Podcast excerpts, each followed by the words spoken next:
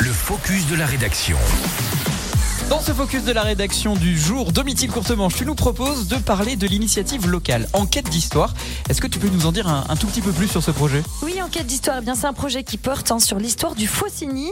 La médiathèque Henri Briffaut de Bonneville récolte donc jusqu'à fin janvier vos souvenirs, cartes postales, enregistrements sonores, vidéos, articles de journaux et photos sur l'histoire du Faucigny au sens large. Pourquoi au sens large, Domitil? Euh, Parce que le Faucigny, pendant la période médiévale, regroupait la basse vallée de l'Arve, Bonneville, Cluj jusqu'à Annemasse, mais pas que, hein, la vallée du Givre, Samoins, Taninges, Sixte, ainsi qu'une partie des pays du Mont Blanc, avec notamment Salanches, Chamonix jusqu'à Valorcine. Et pourquoi organiser cette collecte? Alors, l'objectif, c'est donc de préparer un beau livre, hein, non seulement sur l'histoire du château, mais aussi plus largement sur l'histoire du Faucigny. En parallèle, la bibliothèque prévoit aussi de mettre sur pied une exposition. Et depuis septembre, la bibliothèque récolte ainsi hein, nos souvenirs sur une période très très large, hein, les siècles passés jusqu'à avant l'an 2000.